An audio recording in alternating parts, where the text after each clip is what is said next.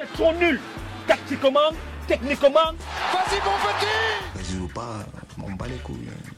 Allez, second poteau Pavard Non Bonsoir à tous les amis, nous sommes le lundi 29 janvier et c'est le 35e épisode de Tactique avec moi. Petite équipe ce soir, garde rapproché, le meilleur, euh, celui qui est là depuis le début. Mon binôme, mon partenaire in crime, Monsieur Brice est avec moi. Salut Brice. Salut Sacha, ça va? Comment tu vas? La forme et toi? Bah moi écoute ça va très bien, ouais. On a du beau foot, hein. Brief euh, Made, in, Made in France, avec Made plaisir. in France, on a du beau foot en ce moment. Euh, la 19e journée de Ligue 1 s'est achevée hier soir avec euh, le match nul entre le Paris Saint-Germain et Brest. Donc on va revenir évidemment sur cette, sur cette rencontre et sur toutes les rencontres de la 19e journée avec un petit point sur le classement. Vous avez l'habitude, chers auditrices, chers auditeurs, au fil des épisodes que vous pouvez retrouver sur Apple Music, Apple Podcast, pardon, sur Deezer et Spotify. Et, euh, et sur Twitter aussi, vous retrouvez les épisodes qui sont postés régulièrement par Didou, notre Dylan national en chef qui, euh, qui alimente la page Twitter. Donc euh, voilà, vous connaissez le principe. Là, on va faire le petit retour sur la journée de Ligue 1. Euh, un petit point mercato à la fin. Et puis, on parlera avec, avec Brice, évidemment, de la prochaine journée qui s'annonce d'ores et déjà passionnante. Allez, tactique, épisode 35, c'est parti. Alors, mon cher Brice, je te redemande, comment tu vas? En forme? Ouais, ouais, ça va. hein. On fait aller, on regarde, il y a du beau foot à la télé, euh, on, on se fait plaisir. Il y a du beau foot. Je vais faire une petite aparté sur un autre sport aussi, mais euh, saluons la performance des Bleus, des experts, euh, qui sont imposés face au Danemark en finale de l'Euro de handball. Euh, très beau match hier. J'espère que tu as pris du plaisir. euh, Ah, là aussi, pas mal de rebondissements, ouais, effectivement. pas mal de rebondissements et à un moment, euh, je disais euh, justement, je regardais la, la fin avec mon père et je lui disais, euh, il y avait encore, je crois, un ou deux points d'avance pour le Danemark et, euh, et on a fait un petit parallèle avec le foot et, et avec euh, d'autres sports comme le rugby. J'ai dit, moi, je sens que la France va gagner parce que une fois sur deux, ça passe. Et là, c'est passé. Donc, pour le coup, euh, gros adversaire en face. C'était, euh, c'était super cool. Donc, Cocorico pour nos, pour nos experts qui, qui empilent encore un titre européen. un palmarès déjà bien fourni. C'était la petite minute handball. Et là, on va passer au foot. Mon cher Brice, grosse journée de Ligue 1 hier. Alors déjà, qu'est-ce qui t'a plu euh, sur les matchs? Il y avait pas mal de choses. Je vais lister comme ça, mais la victoire de Rennes en, en ouverture Ouais. de la journée face à Lyon euh, sur, euh, sur la pelouse du Groupama Stadium. On a Nice qui s'est imposé 1-0, un score qui qu'ils affectionnent tout particulièrement dans cette Ligue 1, les Niçois, qui sont toujours à la deuxième place, juste derrière le, le Paris Saint-Germain, à 6 points du PSG. Et évidemment, le Paris Saint-Germain en, clôture qui, patine hein, encore en, Ligue 1 avec un match nul 2-2 contre Brest et, un carton rouge en fin de match, un peu de nervosité euh, de la part de, Barcola. Euh, que dire d'autre, mon cher Brice? Il y a eu aussi euh, un, beau 3 partout entre Lorient et Le Havre. Et, euh, Lens qui, se rassure à l'extérieur face à Toulouse 2-0. Donc, qu'est-ce qui t'a plu, toi, déjà, dans cette journée? Et puis après, on va faire du cas par cas, mon cher Brice. Bah écoute, euh, moi je vais te parler des mes deux équipes, euh, je vais pas dire de cœur, mais deux équipes que j'aime bien dans cette Ligue 1 et qui, qui reprennent un peu de poil de la bête. Donc t'en as parlé, c'est Rennes qui a été gagné à, à Lyon. Alors certes en se faisant euh, quand même, on va dire, pas mal peur, Mm. parce qu'il menait, il menait largement à la mi-temps, euh, 3-0, à souligner le, le gros match de, de Martin Terrier, Désiré Doué aussi. Martin Terrier qui met un doublé, Désiré Doué c'est un but, une passe décisive. Euh, donc on, on- s'était plié à la mi-temps et puis au final Lyon qui a pas lâché l'affaire et qui revient à 3-2 qui et qui a failli arracher l'égalisation euh, en fin de match. Donc euh, beau, beau petit match, motif d'espoir pour les Lyonnais quand même parce qu'une équipe de Rennes pas facile à manœuvrer et ils arrivent à revenir dans le match en deuxième période. Alors certes Rennes a beaucoup reculé et du coup a essayé de conserver le score, ce qui est pas forcément l'attitude. Enfin, quand on sait pas très bien défendre, il faut peut-être éviter de le faire. Et ça s'est ça s'est ressenti un petit peu. Mais, euh, mais sinon, euh, bah, les trois points euh, vont à Rennes, donc ça c'est l'essentiel, mais ils se sont fait peur. Et l'autre équipe dont je voulais parler, c'était c'était Lens, qui a été gagné à Toulouse, et qui se relance aussi un petit peu, euh, sans mauvais jeu de mots. Ouais. Mais euh, bah, les deux équipes dont je viens de te parler, Lens 8e, euh, Rennes 9e, se replacent dans la, dans la course à, à l'Europe. Et parce que Rennes, Rennes a, a 25 points, donc 9e, et Lens 29 points. Euh, Lens est à euh, Trois je points points, 6 points du deuxième. Ouais, c'est ça. Euh, 6 points du troisième et euh, 9 points du deuxième. Donc, euh, Ouais, 6 On points de revienne. Brest qui, est, euh, à la troisième place. Et, euh, et qui cale un peu. Bon, là, ils ont réussi un, un résultat. Ça, c'est le troisième match un peu improbable, Mm. euh, avec pas mal de rebondissements. Ils ont réussi à revenir euh, contre le PSG alors qu'ils étaient menés 2-0 et qu'on pensait le match plié aussi. Bah écoute, euh, moi j'ai bien aimé euh, la mentalité en tout cas des Brestois parce que dans ce match-là, il y a pas mal d'équipes qui seraient venues en mettant le bus et puis en étant menées 1 ou 2-0 auraient, auraient, on, va, dire, lâché l'affaire. pas du tout, les Brestois ils ont fait le pressing très haut. donc du coup, Eric Roy me surprend de match en match et, ses joueurs aussi. Donc j'étais d'un côté content aussi que, Brest arrache ce match nul qui est amplement mérité. Ouais, pour faire une petite minute sur le, sur le match justement de, de clôture de cette 19e journée. Donc, euh, le PSG avait ouvert le score euh, un peu avant la mi-temps, euh, 38e minute de jeu par Marco Asensio, un, but assez sympa. Puis double la mise juste avant la, la, la mi-temps, justement, Randall Colomoni qui jette et qui pousse le ballon euh, au fond des filets. Et puis, dès le retour des vestiaires, en fait, les Brestois n'ont pas eu peur, justement. tu le disais, ils ont, ils n'ont pas mis le bus et euh, j'ai oublié le, le joueur brestois qui, euh, qui s'exprimait à la mi-temps, euh, mais euh, je sais plus si c'était le ou, ou, un autre, mais euh, voilà, il expliquait qu'il y avait eu euh, ces, ces, deux buts coup sur coup qui avaient fait mal, mais qu'ils allaient rester dans le match. Et c'est ce qui s'est passé avec le but de Magic Camara dès le retour des vestiaires, dix minutes après le, le, coup de sifflet de la reprise. Et Pereira Lage qui marque. Ouais, c'est pas comme une magère, mais plutôt ouais, une petite, ouais, une petite, magère, ouais, ouais une match, rounette quoi, sur, euh, sur un petit centre et une belle action quoi, juste à la fin du match, 80 hein, minutes de jeu. Il faut, souligner un truc important aussi, c'est que euh, le coaching euh, gagnant d'Eric Roy, parce qu'il fait rentrer Satriano et Pereira l'âge. Satriano qui fait tout le travail sur ce deuxième but, en, alors certes bien aidé par, je crois que c'est Danilo qui défend sur lui et qui, qui ne défend pas d'ailleurs parce qu'il mmh. fait un recul frein et, et, il le laisse rentrer dans la surface par, par peur, je pense, de, de, faire penalty, mais malheureusement bah, sans enfin, en le laissant euh, perforer comme ça, mmh.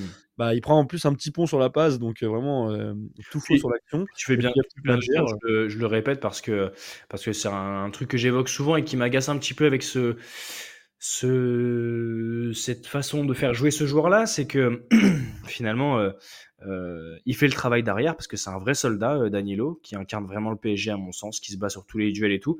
Mais c'est pas un défenseur. Et ça, il faut qu'il comprenne aussi. Euh, je parle de Luis, Enrique, mais les coachs précédents aussi qui, qui, le mettaient.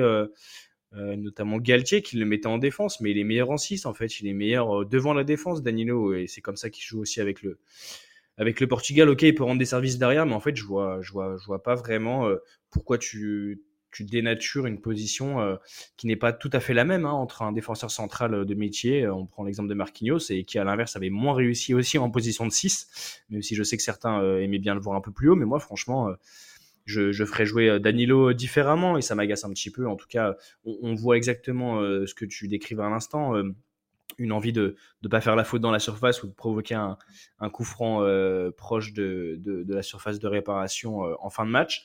Et, euh, et, Carlos Soler, moi, que je vois totalement délaisser le, le, marquage au premier poteau et pas suivre le joueur, et ça finit, euh, ça finit en, en, en, but euh, bien mérité hein, de la part de, de Brest, hein, les hommes d'Eric Roy qui ont, qui ont, fait le travail, qui ont fait le dos rond, comme on dit, et, et qui finalement arrachent le, le, match du, le point du match nul du côté du Parc des Princes, qui est pas une chose donc plus évidente, surtout dans ce genre de match où le PSG euh, avait les occasions de tuer, euh, tuer le match à, à 2-1 ou même à 2-0. Hein. Il, y avait, euh, il, y avait, il y avait la place.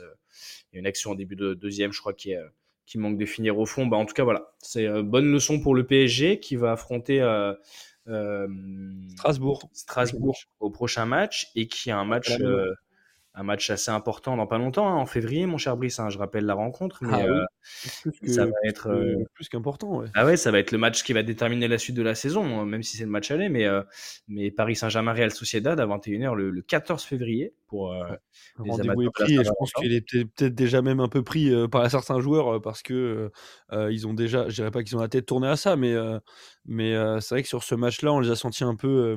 Mmh. Euh, facile, hein, notamment en deuxième période. Et ça, c'est ce genre de, d'attitude qu'il va falloir gommer parce que euh, bah, en Ligue des Champions, d'ailleurs, déjà en championnat, ça s'est payé cash et en Ligue des Champions, ça se paiera encore un peu plus cash. D'ailleurs, on retrouve euh, Brest aussi en huitième de finale le 7 février. Mmh, mmh. Ouais, bah, le prochain match, c'est à la Méno en Ligue 1, mmh. le, 2 février à 21h. Et après, c'est PSG-Brest, donc une nouvelle fois au parc donc remake de, ce match-là, le 7 février à 21h10. Donc avant la réception de Lille en championnat et la réception de la Real Sociedad en Ligue des Champions. Donc ça fait un petit, euh, mm, un petit calendrier un petit peu sympathique euh, pour nos Ouais. parisiens. Puis après, euh, toujours, toujours au Parc des Princes, le PSG recevra Lille euh, trois jours plus tard, donc le samedi 10.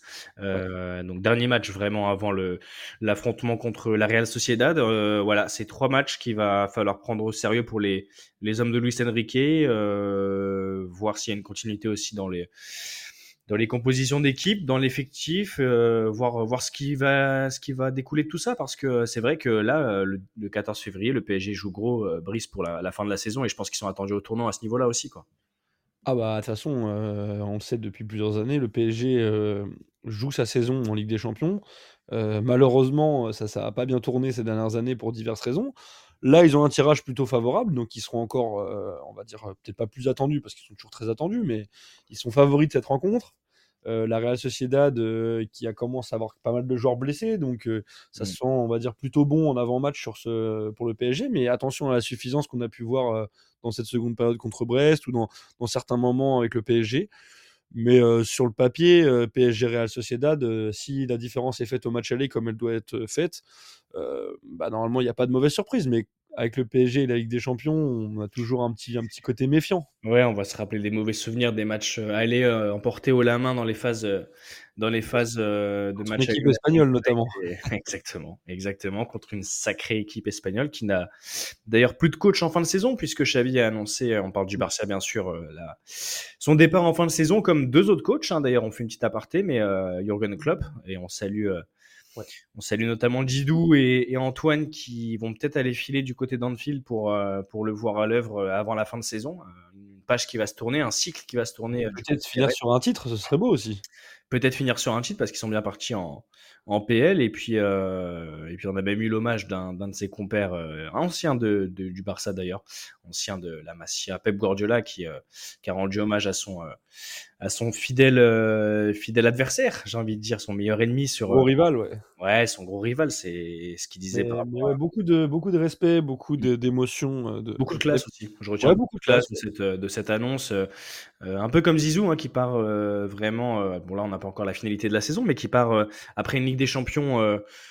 Quand il Ouais. euh, fait ses adieux au Real, euh, après trois Ligues des Champions, pas mal en deux ans et demi. C'était, euh, c'était un- une belle façon de, de dire au revoir. Mais en tout cas, voilà, il y a aussi, je crois, euh, le coach d'Arsenal, toujours en PL, ouais. Arteta, qui a annoncé aussi son départ en, en fin de saison. Donc peut-être jeu des chaises musicales en fin de saison, ça va être sympa. Il y avait- mouvements, ouais. il y avait aussi une déclasse, je sais pas si tu l'as vu passer, Brice, de Thomas Tuchel, qui était interrogé justement sur, sur ses goûts, ses envies, et puis il répondait dans le cadre d'une interview là sur, euh, sur le championnat espagnol en disant qu'il aimait bien ce, jeu pratiqué en Espagne et qu'il trouvait qu'il y avait énormément de qualité dans le championnat, ce qui est vrai, euh, même si peut-être qu'au fil des années, la, Liga Espagnola, c'est euh, un peu plus euh, renfermé sur certains principes et on voit moins de domination des gros, dis- disons-le comme ça. Brice, Euh, là on a parlé euh, du Paris Saint-Germain, on a parlé de Brest euh, qui s'affrontait, on va parler un petit peu de Nice, mais juste avant je fais un petit retour sur le classement.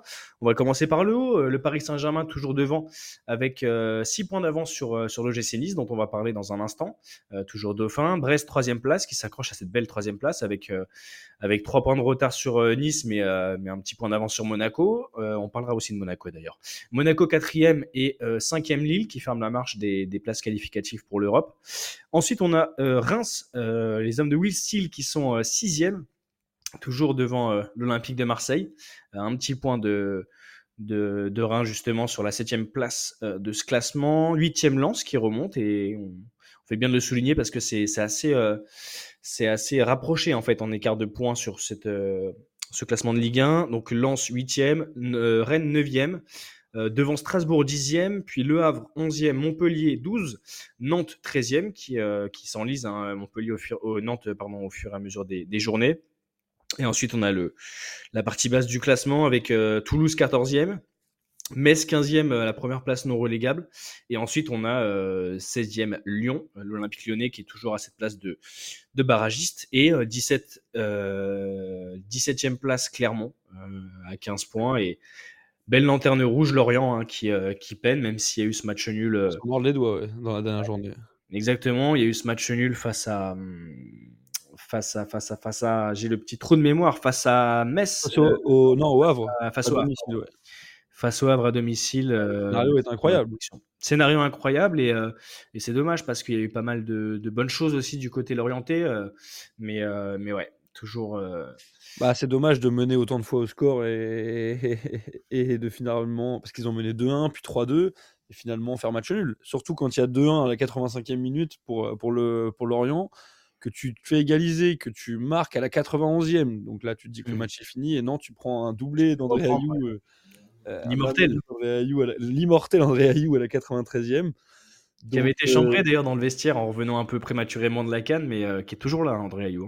hein. C'est marrant parce que les Ghanéens euh, marchent fort en ce moment. euh. Ouais, donc sur un, un- un superbe but d'Inaki Williams euh, qui donne la victoire, euh, qui donne la victoire euh, à Bilbao en coupe euh, contre, en quart de finale de Coupe du Roi contre le Barça. Donc ouais, les Ghanéens marchent fort à ce retour de, après ce retour de Cannes un peu prématuré malheureusement pour, pour le Ghana, mais les Ghanéens, en tout cas les joueurs ghanéens euh, fonctionnent fort avec leur club euh, dès leur retour.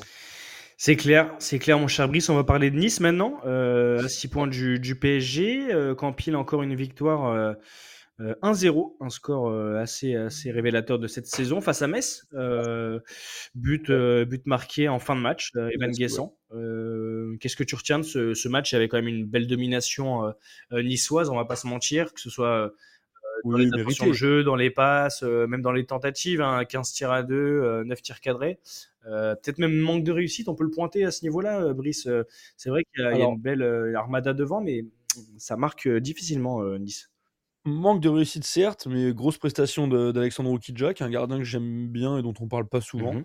Euh, le gardien de Metz qui, qui alors certes, euh, prend pas mal de buts, mais ça, il est pas trop aidé par, par sa défense. Mais globalement, je trouve que c'est un gardien, alors certes un peu inconstant, mais qui tient quand même bien la baraque à Metz et je pense qu'ils sont quand même assez contents de l'avoir cette saison parce qu'il a fait quand même pas mal d'arrêts et ce match-là en témoigne. Certes, ils perdent le match sur un penalty où il peut rien faire. Enfin, c'est toujours compliqué un penalty, mais je veux dire, euh, dans, dans le jeu, il a été euh, au niveau des arrêts, il a été très présent et heureusement qu'il est là parce que sinon, ça fait facilement 2-3-0 sur, sur ce match. Ouais, c'est clair, c'est clair. Un gardien très mobile, euh, qui n'a pas, qui a pas peur de plonger, d'aller chercher les, les balles sur les côtés ou dans les lucarnes. Ouais, c'est un, bon élément. Exactement. Il faut rappeler que Terem Moffi est en sélection, Jérémy Boga est en sélection, côté niçois. Donc euh, il y a quelques cadres qui, qui manquaient. Et pourtant, euh, Nice continue son petit bonhomme de chemin. Avec, comme tu l'as dit, son, son score un petit peu euh, euh, symptomatique cette saison. C'est le 1-0, le bon vieux 1-0 qui, bah, qui fait euh, quand même plaisir parce que ça fait 3 points dans, dans la musette. Et puis euh, ça permet aux Niçois d'être deuxième avec 3 points d'avance sur Brest. Donc euh, euh, Nice continue son petit bonhomme de chemin. Attention. Euh, attention pour les équipes euh, en dessous qui veulent jouer euh, les places pour la Ligue des Champions parce qu'elles vont pas être faciles à les déloger. Ouais, ouais, ça, ça revient un peu sur ce qu'on disait euh, il y a quelques épisodes de ça, mais euh, que Nice pourrait, euh, avec du sérieux, la même implication, et je trouve que c'est assez costaud aussi du côté de Farioli. hein, le, le schéma est clair, Ouais, ouais, c'est assez défini, et, et là tu le rappelles et tu fais bien de le souligner, mais avec des forces en, en absence, à l'inverse des forces en présence justement, mais Jérémy Boga qui est, qui est à la canne et. Terem Moffi, ouais, qui fait du bien et qui marque euh, notamment au Parc des Princes dans les, dans matchs un peu chauds. Donc euh, c'est vrai que ça présage euh, une bonne fin de, saison pour Nice. Il faut juste pas qu'ils éclatent en vol, parce qu'on en a vu aussi des équipes qui, qui arrivaient à, à aller à, la moitié, voire les trois quarts quasiment de, du championnat, euh, bah, trouver un essoufflement. Et euh, il faudra faire attention à ce niveau-là. Mais euh, finalement, quand tu regardes, c'est assez, c'est assez costaud. Euh, Brest suit derrière, donc à, à, à 3 points, 35 points pour Brest. On en a parlé. Je sais que ça va te faire plaisir, mais tu sais ce que c'est euh, Tu sais quel est le prochain match de, de Nice? C'est un déplacement à Brest. Ouais. Justement. Ouais, ouais, c'est- gros calendrier pour les Niçois. Un déplacement à Brest. Ils vont aller à Montpellier en Coupe de France. Ils vont recevoir Monaco et aller à Lyon. Donc on va, je pense qu'on va voir un petit peu plus clair dans le haut du classement dans les, dans les prochaines semaines. Tout à fait. Déplacement qui sera peut-être périlleux hein, du côté de la Bretagne pour, euh, pour Nice, Ah, parce que. Brest, euh, moi j'aime beaucoup cette équipe brestoise, on en revient une seconde, mais euh, franchement, il y a des bons joueurs. Et quand tu parlais hier du, coach, du coaching de- d'Eric Roy, c'est quand même très très intelligent de faire entrer Satriano qui peut mettre le feu sur le côté, et, et le buteur évidemment. Euh, Pereira Lage, qui a, qui a d'ailleurs, je crois, euh, si je me rappelle bien euh, de ce qu'a dit le diffuseur, donc ça devait être Prime, je crois, euh, sur ce match Ouais, euh, prime, ouais. de clôture hier soir. C'est euh, le joueur, je crois, qui a été le flashé le plus rapide. Euh, cette saison, qui a été le plus rapide avec 37, si je dis pas de bêtises, mais à vérifier quand même. En tout cas, une, belle, une belle pointe de vitesse sur ce début de saison. Toujours, toujours pas battu. Kylian Mbappé a fait un peu moins, mais, mais 37 km/h la, la, pointe de vitesse. On peut s'entraîner encore un petit peu pour essayer de l'avoir sur notre prochain match de five, euh, mon cher Brice, on va essayer. Il va falloir faire un peu de diète, euh, clairement, hein, puis travailler euh, sur le volume, le volume de course. Et, un petit peu de... Exactement, il y, a, il y a, tout, un, tout un travail à faire. Mais non, blague à part, ouais, tu as raison de souligner le, bah, déjà le beau parcours de Brest, le, coaching d'Éric Roy, qui est un entraîneur qui n'est pas souvent mis en lumière. Et bah là, c'est parfait cette saison avec Brest, puisque bah, Brest occupe le haut du classement. Et puis, euh, ouais, moi, c'est ça que j'aime bien avec cette équipe brestoise, c'est qu'il n'y a pas de star, mmh. mais, euh, mais ça joue bien au ballon, ça fait les efforts pour les, les coéquipiers, et c'est ça qui fait un peu la différence. D'ailleurs, ça s'est vu aussi dans ce match au parc. Comme je l'ai dit tout à l'heure, il y a beaucoup d'équipes qui auraient été tétanisées ou qui euh, se seraient découragées à 2-0. Et eux, pas du tout. Ils ont continué à faire ce qu'ils savent faire, c'est-à-dire un pressing tout terrain, euh, jouer leur, chance euh, crânement, et bah, ça a payé. Et il y a aussi un point qui est, euh, qui a souligné, on, parle d'Eric Roy, mais en avant-match et surtout en après-match, c'est en après-match du coup qu'il a, qu'il a expliqué son processus, mais quand on lui a posé la question de savoir quel objectif était, était réellement appliqué appliqué pour, pour son, son équipe. Lui, il disait qu'il voyait les, les, séries de matchs par 3, par 4, par 4, je crois, il disait, euh, et qu'il se fixait un objectif de match, de points, pardon, ramené sur ces 4 matchs et un objectif qui était discuté avec les joueurs hein, directement avec son groupe. Donc ça, c'est intéressant aussi de voir toute, toute, cette, cohésion et ouais, justement le fait de d'impliquer cette implication finalement de ces joueurs dans dans les challenges parce que c'est eux sur le terrain, évidemment. Et euh, voilà, il disait qu'il y avait un objectif de points sur ces quatre matchs et que pour l'instant, ils étaient bien pour, euh, pour, euh, pour le tenir. Donc, c'est assez intéressant de se fixer des objectifs comme ça, très précisément, sur des échéances rapprochées pour pas trop partir dans tous les sens, quoi. Et c'est pas langue de bois surtout parce que moi qui suis un supporter de la GIA, je connais bien les discours que Giroud avait à l'époque de la GIA quand elle, quand elle était en, pleine bourre. Et il disait toujours bon, bah, on joue le maintien, même s'ils étaient par exemple dans la position de Brest actuelle. Ouais, on joue le maintien, on va d'abord assurer le maintien et puis après on voit ce qu'on peut faire histoire d'enlever toute pression à ses joueurs. Mmh. Alors c'est pas, c'est pas bête, mais le, le souci c'est que les joueurs de Brest, bah, ils ils sont ambitieux, même si euh, la, qualification en Ligue des Champions restera quand même difficile, mais une qualification en Coupe d'Europe pour Brest serait quand même déjà un exploit.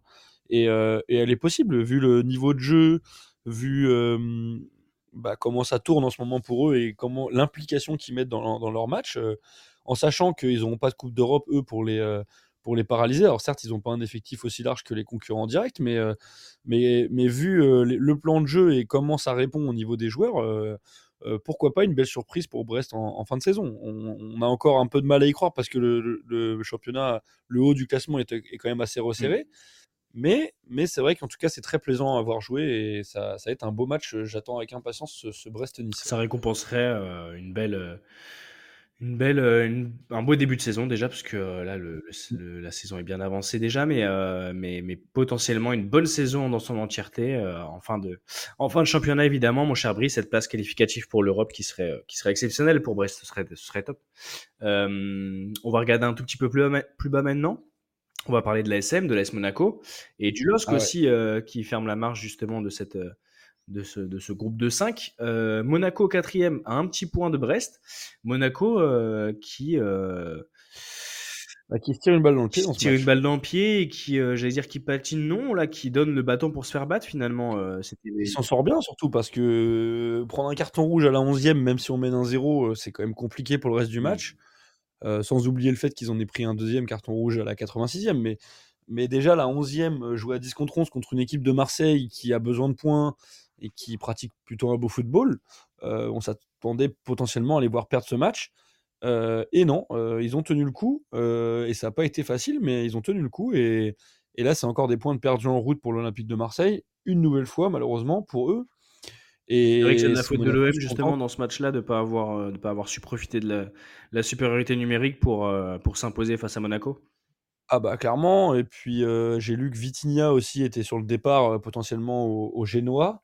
Et il a une possibilité, euh, euh, selon Fabrizio Romano notamment, mais, mais euh, il pourrait partir pour un prêt avec option d'achat, une option d'achat de 25 millions Ce d'euros. serait une, une petite, même une belle désillusion par rapport à un joueur acheté, acheté cher, mais qu'on voit la tête dans le sac. Je te laisse remémorer pour nos chers auditrices et auditeurs de tactique, mais cette action-là, face au cage, qui, qui est symptomatique d'un joueur qui est complètement la tête dans l'eau, quoi.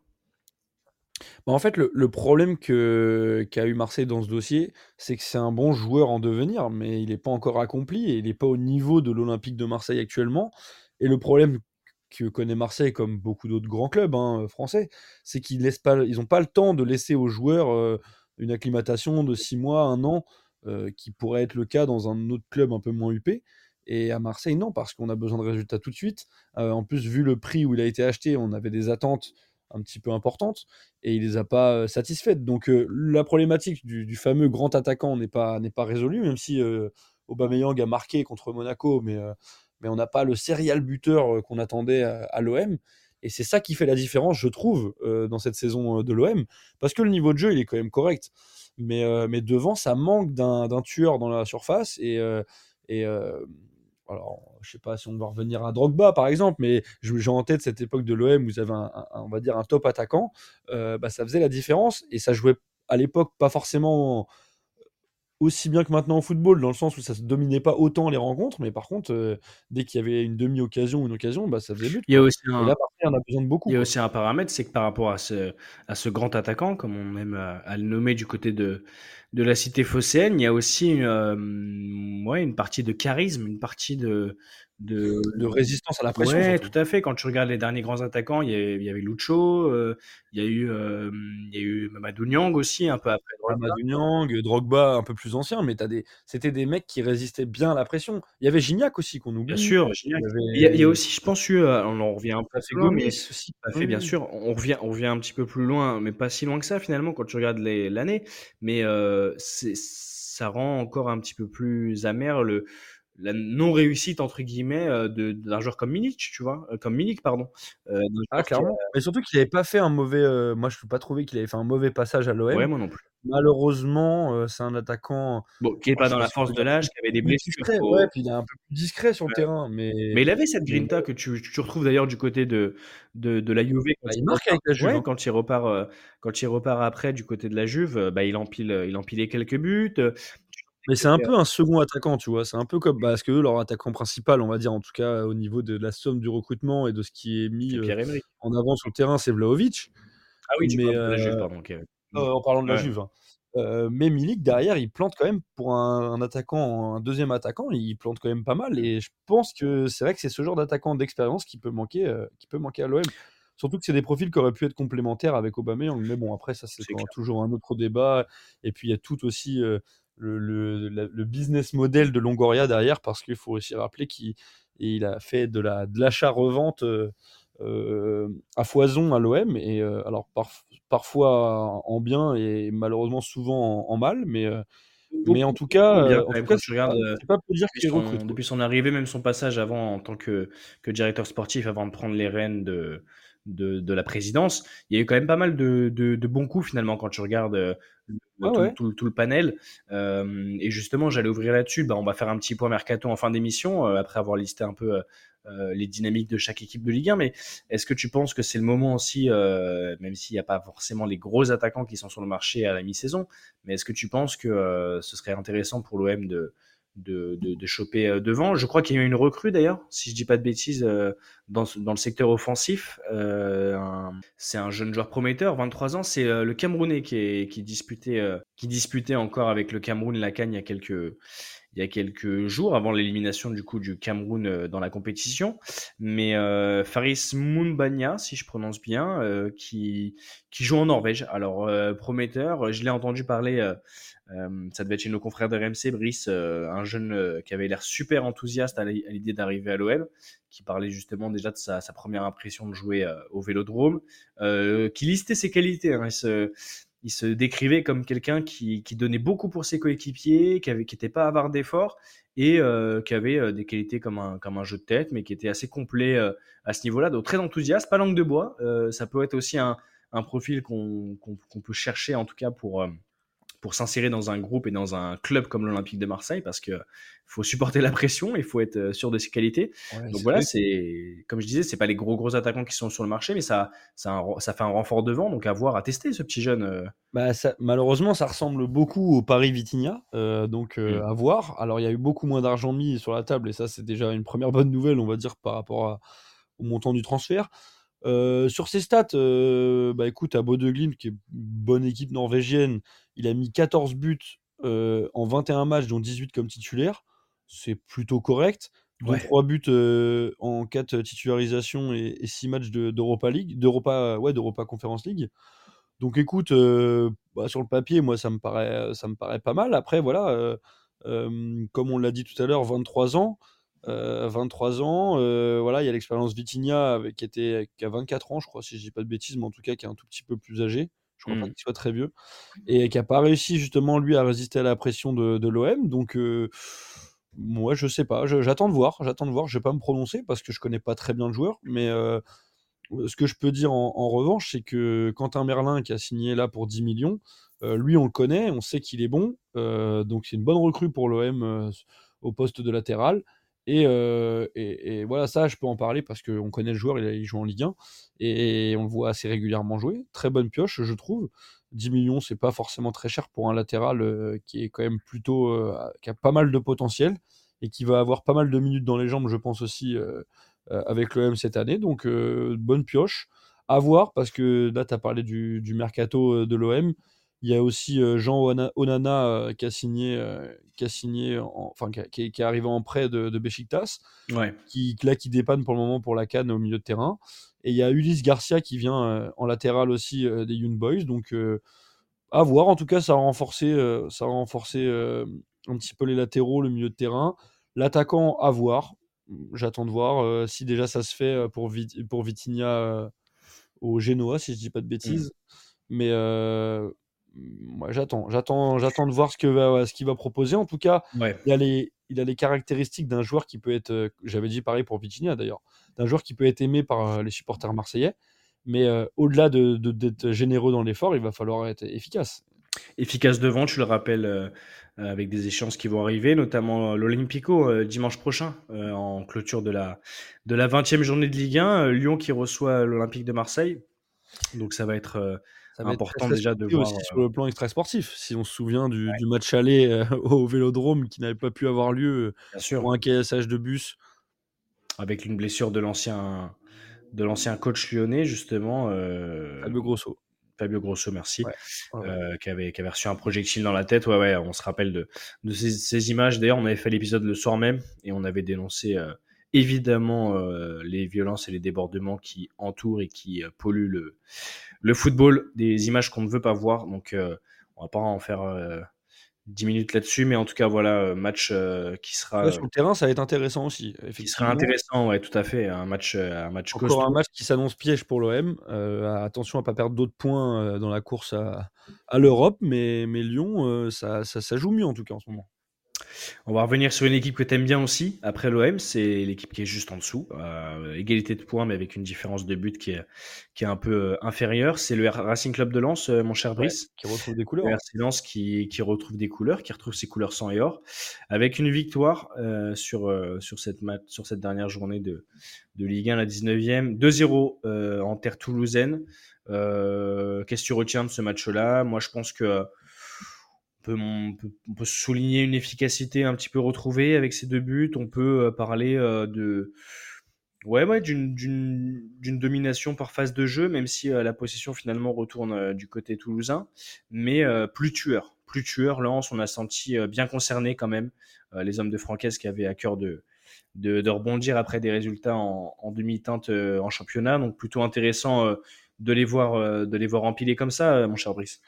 Ouais, c'est clair. Il y a une première mi-temps complètement à leur avantage où ils auraient pu mettre plus qu'un but. Ils, mènent un 0 à la mi-temps, mais ça pourrait pu être un peu plus. Deuxième mi-temps, complètement l'inverse, totalement à l'avantage de Toulouse. Mais la force de, de Lens dans ce match, c'est d'avoir mis le deuxième but à la 55e. Et ça, ça a un petit peu cassé la dynamique toulousaine. à noter que, que le TFC rate un penalty. Vincent Siro qui rate à la 84e, ce qui aurait pu euh, donner un peu de, chaleur dans la surface lensoise en cette fin de match. Mais le principal effet, euh, 2-0 pour Lens.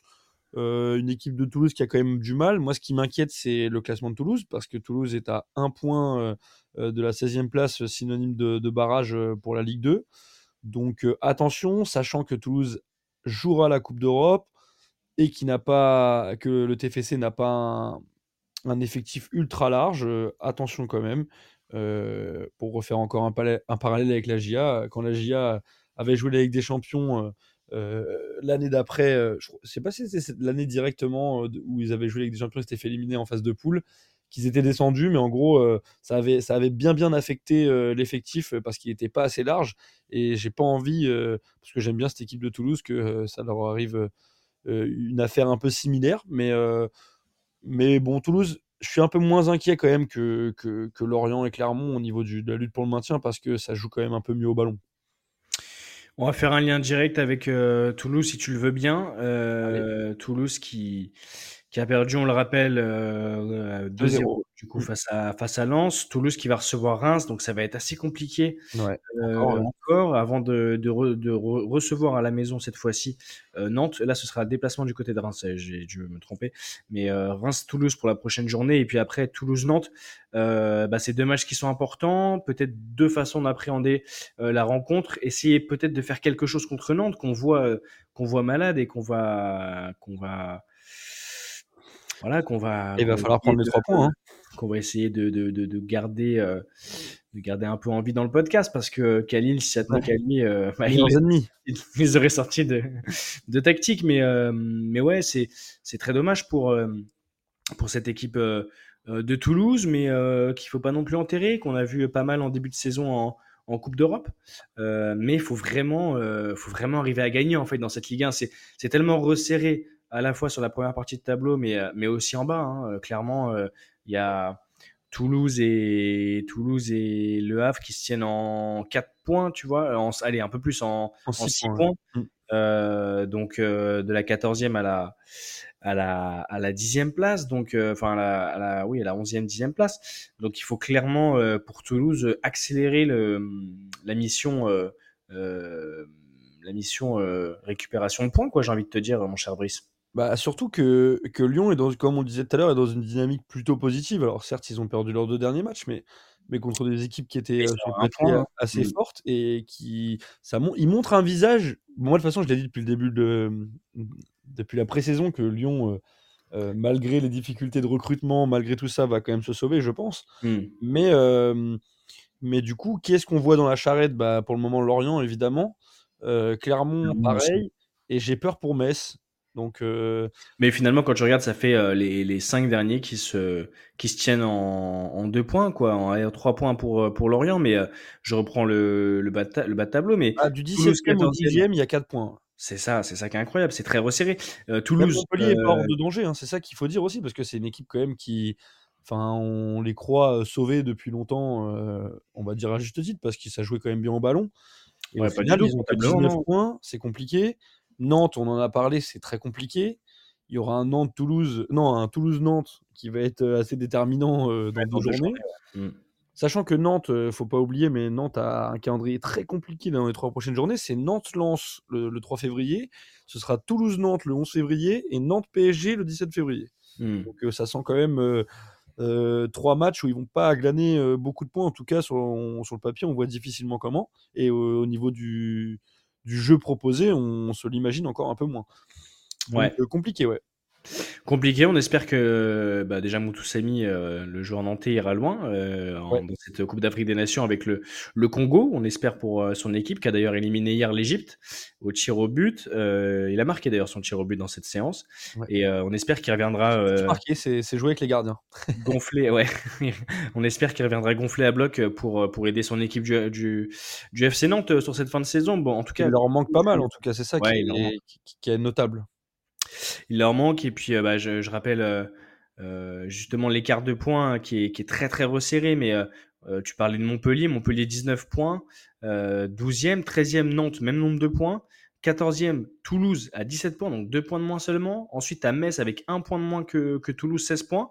Euh, ils sont, euh, Et il y a Lyon, deux 16 équipes à avoir points, 16 donc, points. Il y a Lyon qui est à 16 points aussi. Et les deux derniers, Clermont et, et Lorient, 15 et, et 13 points pour Lorient. Lorient, on peut dire qu'ils sont un petit peu distancés, mais finalement, euh, deux victoires et, et des- et un immobilisme au-dessus, et ça leur euh, permettrait Le de problème, c'est la dynamique de Lorient. Parce que moi, c'est un club que j'aime beaucoup. euh, ça en fait pas mal. J'ai l'impression de dire que j'aime beaucoup euh, tous les clubs de, Ligue 1. Mais Bah, euh, si une centraliste aime beaucoup Rennes, que tu voyais euh, en ouais, c'est pas mal de clubs euh, vers la Bretagne. Et Ouais.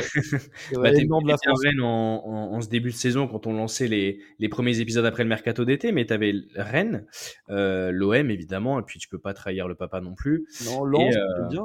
Et, et, et, Lens et, et, euh, et Lorient. parmi les petites euh, équipes dont on parle pas souvent, euh, c'est vrai que j'aime bien Lorient et, et je trouve ça dommage ce qu'ils font cette saison. Euh, Il y a pas mal de problèmes internes, des problèmes euh, X et Y, euh, pas forcément liés toujours liés au jeu, mais, hmm. mais en tout cas, ouais, c'est dommage parce que c'est toujours une équipe qui produit du jeu d'habitude. Et là, je trouve que ça manque un petit peu de créativité, en tout cas de, de, de, de- de jeu proposé. Et talent vrai- aussi, on va pas, on va pas se mentir, mais c'est une équipe qui, euh, qui, qui, je suis d'accord avec toi, qui produit du, du jeu et qui d'ailleurs avait l'habitude et la fâcheuse euh, tendance de se faire, euh, de se faire contrer hein, sévèrement hein, sur, sur certains matchs avec des, des scores assez hauts, euh, assez élevés.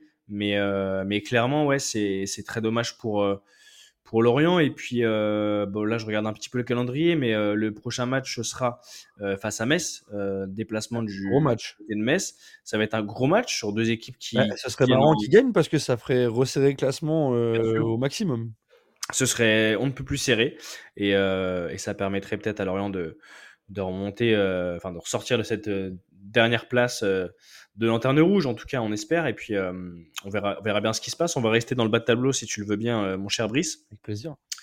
pour parler du coup de, de Strasbourg, une équipe que moi j'affectionne tout particulièrement, un club que j'aime bien et ça m'embête de les voir, euh, de les voir Bon, si tu veux, ils sont dixièmes, c'est pas catastrophique. On peut dire que c'est les premiers de la deuxième partie du, du classement.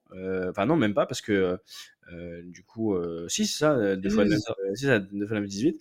Euh, je me suis un peu perdu avec le, le passage de 20 à 18, mais euh, mais Strasbourg qui qui m'embête sur ce genre de match-là contre Clermont.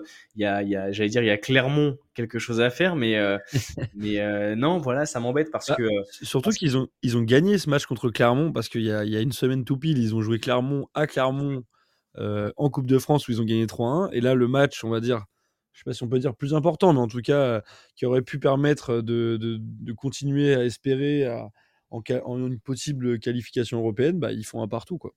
C'est exactement là où je voulais faire le parallèle, donc je t'ai laissé, euh, je t'ai laissé le faire, merci. Mais euh, en fait, si tu regardes, Brice, euh, ce qui m'embête, moi, c'est aussi le- la pauvreté devant. Sur ce match-là, Mm. euh, je reprends les statistiques parce que je vais pas faire un, un- un grand récap de, de- de cette rencontre-là que j'ai pu voir, mais euh, quand je regarde, même Clermont qui a du mal devant, bah, a deux fois plus tenté, euh, 14 tirs à 6, euh, plus de tirs cadrés aussi, évidemment. Euh, la possession, bah, c'était serré, serré, mais, mais Clermont l'a eu un tout petit peu. Euh, dans les intentions de jeu, ouais, c'était clairement pas, euh, c'était clairement pas beau euh, Strasbourg sur ce match-là. Et moi, ça m'embête un petit peu. Ça m'embête un petit peu. Euh, J'espère que euh, que, que, que les, que les gars vont pouvoir se, se ressaisir euh, sur ces prochaines échéances. Là, il y a surtout la réception du Paris Saint-Germain pour le prochain match. Donc, ça va être euh, Compliqué.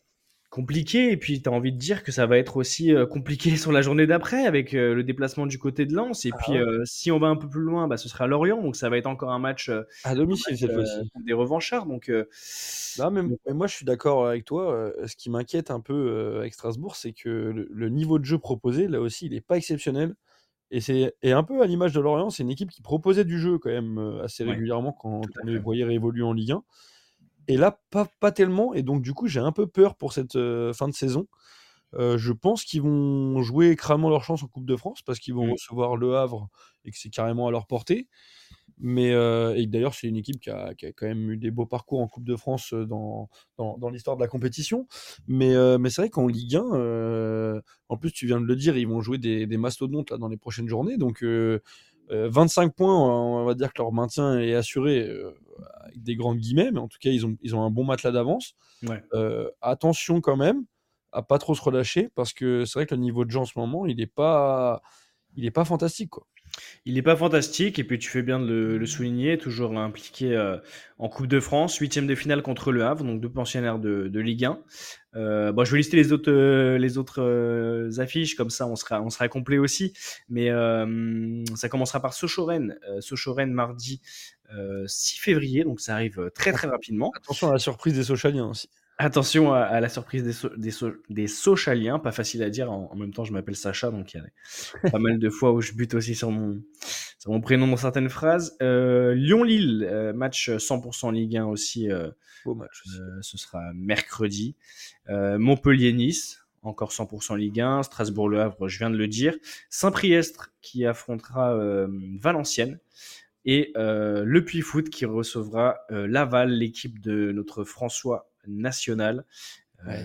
Belle équipe euh, Très belle équipe de Laval, ouais. qui, qui, qui joue bien au football. Hein, on va pas, on va pas se cacher. On aime bien, on aime bien suivre aussi euh, au fur et à mesure des conversations avec François, un petit peu les impressions. Il y a beaucoup de, il y a beaucoup de, de, de, de choses drôles du côté de Le Basseur. C'est ça le nom du stade, euh, mon cher. euh? Je crois que c'est ça. Mais ce serait bien de l'avoir, François, pour, pour la fin de la, la course finale en, en Ligue 2, parce que Laval et, et mon club sont, sont en bonne position pour euh, tenter de monter euh, en Ligue 1 en fin de saison. Donc, euh, il y a une- deux belles équipes de Ligue 2. euh, ça, ça pourrait être sympa dans ce, dans, Ça- dans ce petit finish. Ça pourrait être sympa et c'est ça, hein, je confirme. C'était stade Francis Le Basseur. C'est ça. Euh, mon cher Brice, on va continuer maintenant. Ah non, j'ai oublié deux dernières affiches, pardon.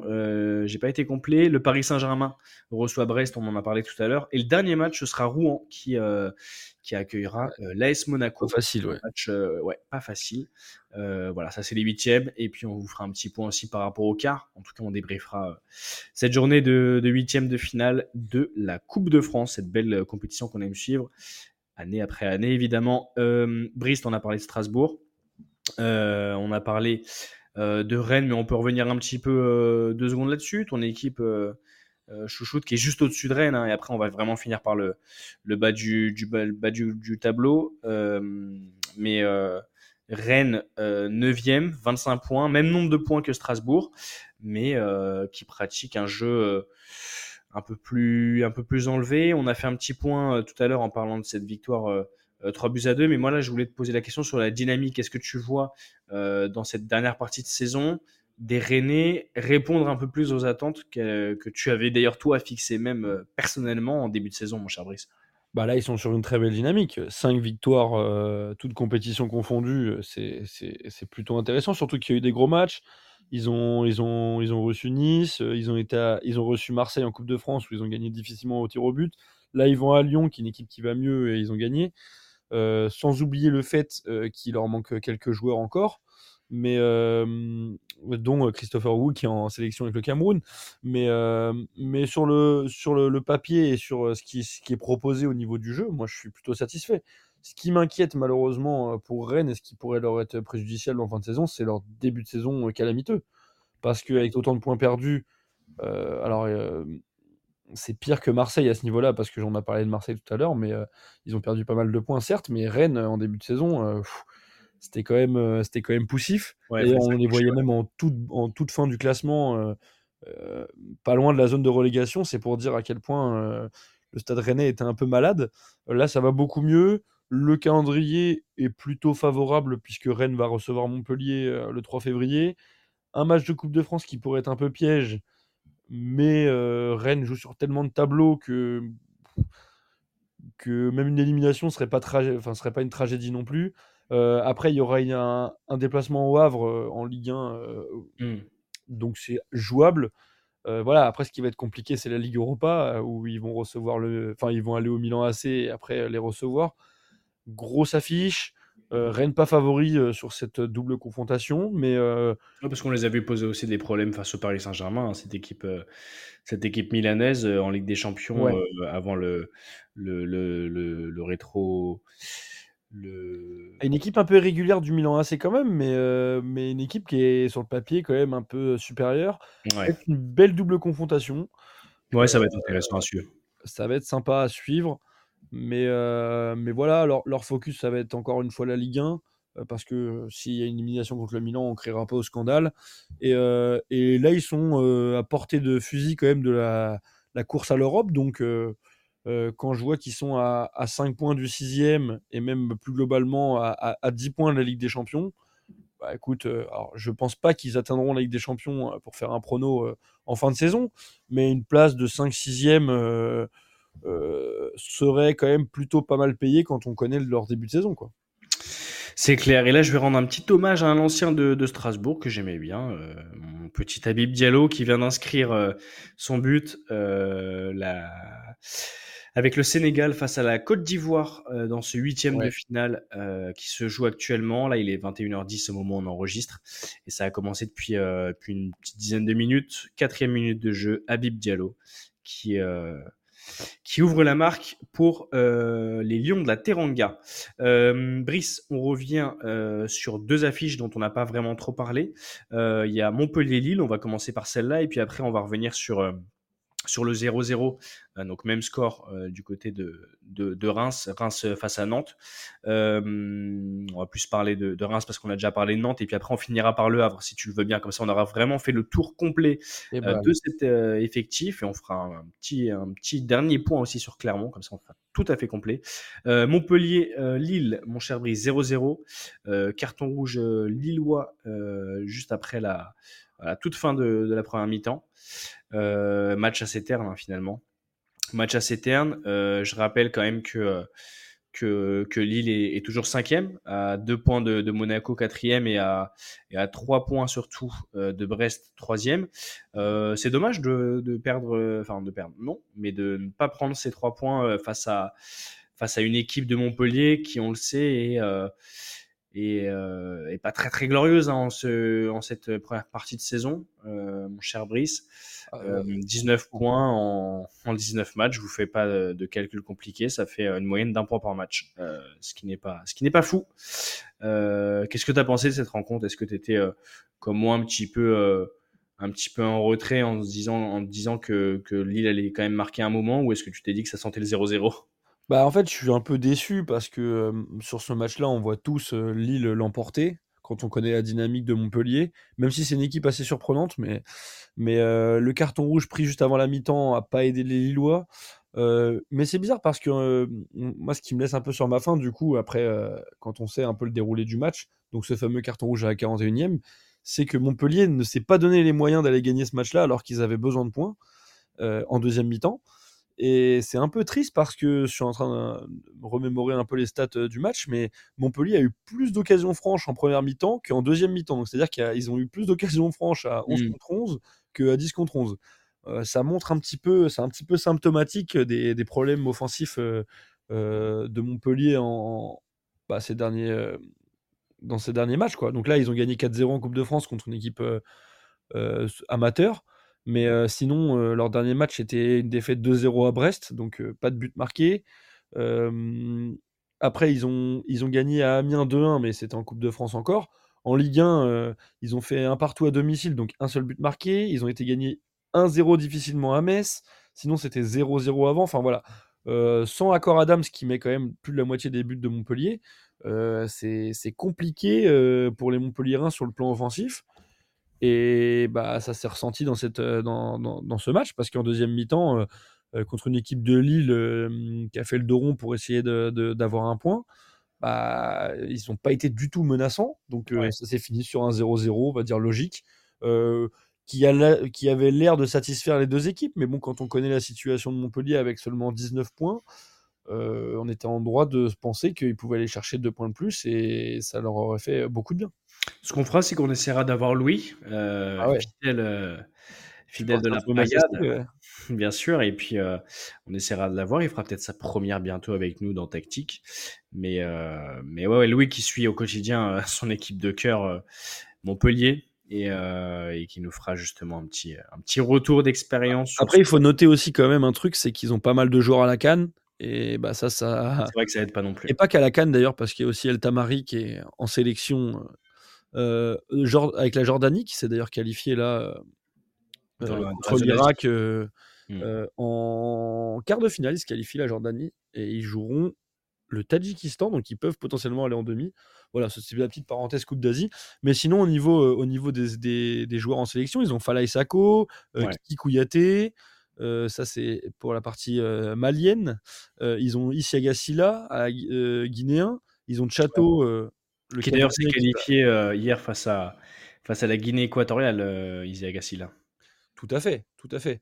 Et donc le Cameroun, Enzo Chateau va revenir puisque le Cameroun s'est fait éliminer, mais, mais ils ont quand même pas mal de joueurs absents et, euh, euh, et ils ont aussi Dimitri Berthaud, euh, le, le gardien de but euh, congolais. Ok, Ouais. j'avais oublié lui dans ma liste, mais ok, d'accord. et euh, le Congo qui s'est qualifié, tu l'as rappelé tout à l'heure. Donc ils ont pas mal de joueurs qui sont encore dans cette canne et ça se ressent au niveau aussi du jeu parce que bah ils sont un petit peu apathiques au niveau de la, de la créativité. Deux dernières équipes à, à lister. Donc, on a parlé tout à l'heure de ce match euh, euh, Lorient-Le Havre. Euh, moi, je voulais revenir un petit peu du coup sur, euh, sur l'équipe du Havre et, et sur Clermont. On a parlé aussi de ce match nul un partout face à Strasbourg. Clermont-Le Havre, tu les vois comment? Je rappelle leur position. Le Havre est 11e, juste derrière Strasbourg finalement. Et Clermont, par contre, est euh, 17e. Donc, donc en avant-dernier, euh, juste euh, avec deux petits points au-dessus de, Lorient qui est lanterne rouge. Euh, comment tu vois les dynamiques? On va commencer par Le Havre qui est un peu plus haut. Le Havre qui est à, à 6 points, donc à deux victoires de lance, qui est, à- qui est 8e euh, et aussi à moins de à moins de 2 points de, Rennes, bah, à 2 points de, Rennes, tout à fait, euh, 23 points. Qu'est-ce que tu vois pour le Havre? Une fin de saison qui va, qui va être encore un petit peu inconstante avec euh, quelques victoires chopées par-ci par-là et, des points du, match nul pour euh, finalement terminer cette euh, saison 2023-2024 euh, dans le ventre mou et éventuellement dans la première partie de tableau, mais en fin de, en fin de, page Ou, ou est-ce que tu vois, on l'a rappelé, hein, ce classement resserré en fin de. Et Dans, dans tout, tout- tout- tout- dans tout le classement, finalement, hein, quand tu regardes, il y a Ouais. des équipes qui se tiennent en trois points euh, de la, Et eux, ils regardent plutôt vers le bas, malheureusement, je de pense. la, de la vers le haut. 9e place jusqu'à la, jusqu'à la 12e, en tout cas. Euh, ouais, toi, tu penses que le Havre va, Bah, va dégringoler un petit peu? Ce qu'il y a, c'est qu'ils ont. Alors là, on a parlé de Clermont un petit peu tout à l'heure. C'est deux dynamiques complètement opposées parce que le Havre, c'est quand même. Ils restent sur quatre matchs sans défaite, toutes compétitions confondues. Donc c'est c'est plutôt euh, satisfaisant. Là, par contre, je suis en train de regarder le calendrier qui les attend et j'ai un peu peur. Euh, alors certes, ils ont un bon matelas d'avance quand même sur, les, sur la zone de relégation pour le moment parce qu'ils ont 23 points et que la place de barragiste c'est 16 points pour le moment avec Lyon. Donc ça fait quand même 7 points d'avance. Mais là, je vais te lister un peu le, le- le calendrier des 5 prochaines journées en, Ligue 1. Ils vont à Monaco euh, le 4 février, donc euh, compliqué. Ils vont recevoir Rennes, compliqué. Ils vont aller à Lille, compliqué. Ils vont recevoir Reims, compliqué. Et ils vont aller à Brest, compliqué. Donc c'est des matchs où je les vois pas forcément gagner déjà. S'ils arrivent à sortir avec un point euh, de chaque rencontre, je pense qu'ils seraient déjà contents. Euh, donc euh, ça va être des points perdus par rapport à la concurrence derrière. Attention quand même en cette fin de saison pour, le, pour les Havrais, même si je suis quand même moins inquiet sur le, contenu de ce qu'ils proposent que des équipes comme euh, Lorient, Clermont, Metz Mm. et même Nantes pour aller un peu plus haut. Et on va finir avec Clermont. Euh, tu le disais euh, tout à l'heure, mais Clermont qui a pas non plus des rendez-vous très faciles hein, sur les prochaines journées. Euh, ils vont se déplacer du côté de Lille euh, dimanche prochain. Euh, ensuite, il y a euh, Ouais, la réception de Brest. elles sont terribles, ouais. Ouais, ça va être très compliqué pour, euh, pour Clermont. Euh, après Brest, ce sera un déplacement euh, du côté de, de Rennes. Ouais. Euh, et ensuite, euh, si on va toujours un petit peu plus loin, tu as Nice qui va, qui va recevoir les Clermontois. Donc, euh, très puis après, ils vont, affronter après, ils vont Marseille. recevoir Marseille. Donc, c'est cinq ouais. matchs sur le papier qui s'annoncent très très compliqués, un peu comme le calendrier du Havre. Sauf que bah, le Havre a la différence entre ces deux clubs, c'est que le Havre a, a déjà 8 points d'avance sur Clermont, premièrement. Et l'autre différence, c'est que Clermont, ils sont sur deux matchs en victoire Ouais. et contre des, bah, deux fois contre Strasbourg. Donc, une équipe plus ou moins à sa portée. Là, ça va être des équipes bien meilleures sur le papier. Donc, euh, attention, toi, quand même. hein. Attention Clermontois, on va continuer euh, maintenant à parler du mercato et on va fermer cette, euh, cette page pure de, de, de football sur cette euh, 19e journée de Ligue 1. On a été efficace, euh, mon cher Brice. On a parlé d'un peu Beau près panel, ça fait plaisir. de- On a vraiment euh, bien listé, ça c'est cool. Euh, et euh, voilà, on manquera pas de le faire pour la, la prochaine journée aussi, avec un peu plus de détails. Là, ce soir, on est en effectif réduit, mais, euh, mais on sera au moins trois, euh, chers auditrices, chers auditeurs, pour le, le prochain épisode qui sera, qui sera consacré Ligue 1. je rappelle et je donne le rendez-vous tout de suite, mon cher Brice, que mercredi, bah, on enregistrera l'épisode spécial Cannes, puisqu'on aura fini les huitièmes de finale. donc mercredi, ce sera je reprends mon petit calendrier, ce sera le premier mercredi, si je dis pas de bêtises. le 31, je crois. Le 31, oui, le 31. Exactement, 31 janvier. On sera pas encore en février. Et c'est vrai qu'il est long ce mois de janvier. donc spécial Cannes. Et, et, et, là, on va faire un petit point mercato en rapide en fin d'épisode. bah déjà, il y a un petit transfert qui s'est fait, qui s'est fait assez rapidement après l'annonce du départ de, de Matic côté René, qui, avait, qui, avait quitté, je crois, la, la capitale bretonne il y, a, il, y a quelques, il y a, quelques, jours, là, enfin il y a un peu plus d'une semaine même, et euh, ce sera du côté de Lyon euh, que Matic pose ses valises. Cette dernière journée, d'ailleurs, a, a, offert l'affiche euh, Lyon-Rennes, soldée par la, la, défaite de, son, de sa nouvelle équipe. Il n'avait pas le droit de jouer, justement, parce qu'il y a un accord entre les deux clubs. Il n'avait pas le droit de jouer contre son ancien club. Donc voilà, Matic qui officialise. Euh, 2,5 millions d'euros, je te précise un peu ce que tu dis, mais, euh, mais ouais, gros, gros, gros transfert. Euh, ouais. euh, Ligue bon 1, Ligue 1. pour toi, euh, pour, pour les Lyonnais? Bah, Gros transfert pour les Lyonnais, parce que c'est quand même un joueur d'expérience. on sait que ça se passait pas forcément très bien dans le vestiaire à Rennes avec, avec ses nouveaux coéquipiers, parce qu'on rappelle qu'il est arrivé il y a six mois. Mais, euh, mais à Lyon, euh, en tout cas, c'est un joueur d'expérience qui va pouvoir guider un peu les, les, jeunes joueurs lyonnais. Donc, euh, écoute, un joueur de 35 ans, 2,6 millions d'euros pour un joueur de cette envergure, c'est pas si cher payé. Et puis, il faut pas oublier que Rennes renforce un concurrent aussi direct. Alors, même si là, cette année, c'est un peu plus compliqué, mais en tout cas, pour l'année prochaine, un concurrent qui. Enfin, une équipe de Lyon qui a quand même des ambitions européennes à la base. Hein. Ouais. On a parlé de, des recrues euh, côté Marseille avec euh, Ulysse Garcia et Faris euh, Mumbagna qui ont rejoint euh, la cité phocéenne. Il y a un autre transfert qui a été officialisé suite Quentin Merlin ouais. en provenance de Rennes. Non, en provenance de Nantes, pardon. De Nantes. Il jouait où juste avant Attends. Oh là là. Il jouait à Nantes, si je dis pas de bêtises. Hein. Nantes, c'est ça. En provenance de Nantes, mon cher Brice, après trois saisons passées du côté de, du FC Nantes.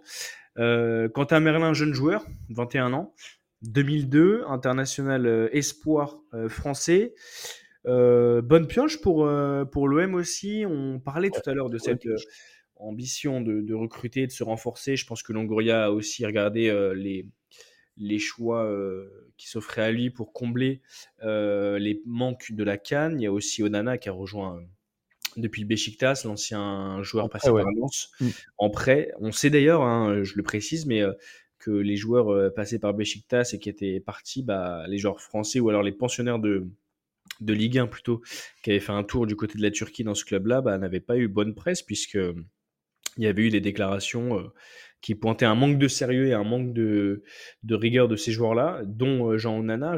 Donc voilà, euh, Quentin Merlin, euh, petit, petit choix intéressant pour l'OM. Qu'est-ce que t'en penses, mon cher Brice? Ouais, moi je trouve que c'est une très bonne pioche. Euh, on en a parlé tout à l'heure, 10 millions d'euros, c'est pas si cher payé pour un jeune joueur de 21 ans qui a été en espoir et qui a des potences, qui a des chances, alors peut-être pas dans, tout de suite, mais d'arriver en équipe de France dans les prochaines années. Donc écoute, moi je suis plutôt satisfait de ce, cette re, ce, ce, recrutement, je trouve que c'est intelligent. Ça pallie aussi euh, le départ de Renan, Lodi, ouais, qui, est, qui s'en est allé du côté d'Al Hilal en, en, Arabie Saoudite. Euh, ouais, joueur plutôt, plutôt intéressant quant à Merlin, euh, un, un, arrière gauche, enfin latéral gauche qui peut jouer aussi ailier. Hein, on l'a vu jouer, euh, on l'a vu jouer un peu plus haut, euh, qui qui empile les matchs et puis euh, ouais, ça va, ça va être intéressant à voir du côté de l'OM, voir, euh, voir ce qu'il propose. Et euh, d'ailleurs, on, on, on, en parle aussi maintenant, mais il y a eu la blessure de, euh, de son pendant côté droit, euh, Klaus. Jonathan Klaus sur ce dernier match, bah, il est sorti sur blessure avant la, juste un peu après la demi-heure de jeu face à, face à, face à Monaco sur cette dernière journée. Bon, voilà, on n'a pas trop trop d'infos, mais en tout cas, on l'a vu, on l'a vu, ouais, très marqué, grimaçant, même les larmes aux yeux sur le banc, le banc marseillais après la sortie du, terrain sur blessure. Ça peut être un coup dur aussi pour, pour l'OM, mon cher, mon cher Brice. Bah complètement, ouais. C'est vrai qu'il euh, est sorti. Euh... Alors, euh, ça, je sais pas si la blessure est grave, mais ça, ça a pas trop l'air vu ce que, ce que j'ai pu lire aussi de, de mon côté. Mais, mais c'est vrai qu'il y a des questions autour de même de l'avenir de, de Jonathan Klaus à l'OM, visiblement. Donc, euh, Mm, à mm. voir euh, si, euh, s'il est conservé à l'OM. Moi, personnellement, pour me mouiller un peu, je trouve que c'est un très bon joueur, même s'il est peut-être un petit peu en deçà de certains standards en ce moment, mais, mais il faudrait, il faudrait peut-être quand même conserver une ossature solide parce que quand tu as déjà perdu Renan Lodi, si tu perds Jonathan Klaus, ça commence à faire beaucoup. C'est clair, c'est clair, on a fait à peu près le tour. Est-ce que tu avais vu un autre tra- transfert qui, qui t'a un petit peu alerté? Je t'avoue que moi j'ai regardé, euh, regardé un petit peu d'un coin de l'œil avec beaucoup d'actualités en ce moment, vous le savez, et vous le suivez d'ailleurs sur Tactique, mais avec la Coupe d'Afrique des Nations, euh, là où j'ai les yeux qui traînent un peu partout. Euh, mais euh, il y a, y a- énormément de choses, donc j'ai pas forcément euh, tout listé euh, concernant le mercato. Est-ce que tu as vu un autre petit transfert ou une petite rumeur qui t'a qui t'a émoustillé, la Brice, dans les derniers jours? Bah écoute, euh, de- j'ai vu un peu jouer Moscardo, le- la nouvelle recrue euh, en défense, euh, la nouvelle recrue brésilienne.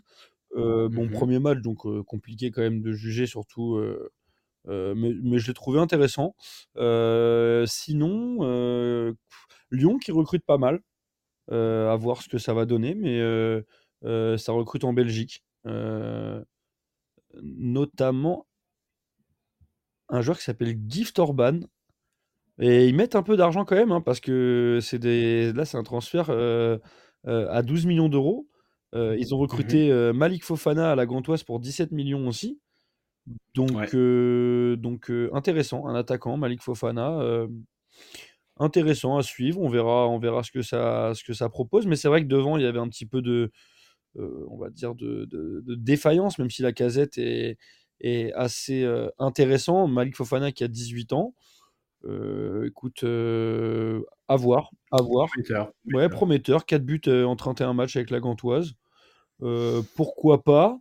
En tout cas, Lyon qui se donne les moyens de, de- de sortir la tête de l'eau sur le mercato et qui et, et on avait des doutes sur, sur John Textor, mais en tout cas, il est en train de sortir le, le chéquier. Donc, Gift Orban, qui est un joueur de, de 21 ans, un Norvégien. On, on dit d'ailleurs, euh, il y, a eu il y a eu pas mal de, de petits, de petits trucs sur les réseaux sociaux, pas mal de petites rumeurs, mais qui, qui, qui annoncent qu'il y a déjà eu des petits couacs euh, dans le vestiaire. Il y a déjà eu des petites, euh, des petites C'est tensions. pas Bon, très après, étonnant quand on connaît un peu le personnage, mais euh, Ouais, nous on n'a pas forcément eu d'infos dans ce sens-là, ni dans l'autre sens. D'ailleurs, on n'a pas eu, on n'a pas suivi ce qui se passe au sein ah, il y avait un autre transfert aussi qui, m'a mais- marqué un petit peu, enfin marqué. Le retour de, de Mohamed Ali Chaud à Nice. Ouais, ouais, ouais, tout à fait. euh, qui a joué d'ailleurs contre euh, lors de la victoire euh, des Niçois 1-0 euh, samedi euh, contre Metz. Et euh, moi, c'est un joueur que j'aime bien. Euh, 20 ans. par Angers, ouais, c'est ça, c'est ça. Euh, 20 ans, très bon joueur. Écoute, ça, me- fait plaisir. 10 millions, je trouve que c'est pas non plus une somme incroyable quand on connaît le Mm. potentiel du joueur à, à 20 ans. Donc écoute, non, des, des petits, des petits transferts, ma foi, assez sympathiques. On attend la fin du mercato quand même avant de, de, de se prononcer euh, plus largement. Mais euh, euh, bon, déjà, on aura un très bel épisode mercredi sur la Cannes, où il y aura pas mal de choses à dire. Et puis après, je pense qu'on aura l'occasion de faire un, de parler en récap du mercato en Ligue 1.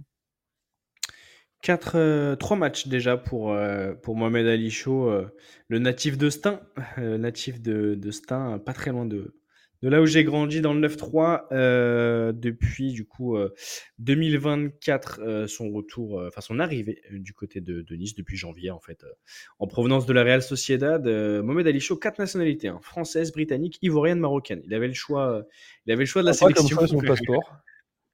L'embarras du, l'embarras du choix, donc pas mal. Et il avait pris euh, évidemment la nationalité française avec euh, bah, des matchs déjà euh, du côté de, de, de l'équipe de France, moins de 20. Euh, Brice, bah, je pense qu'on a, on a vraiment fait le tour hein, ce soir. On a fait une belle, belle petite ouais. émission tous les deux.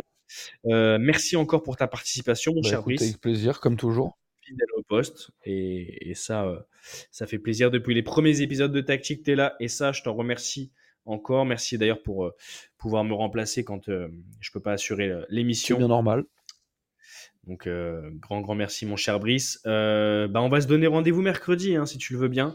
Mercredi pour faire le débrief.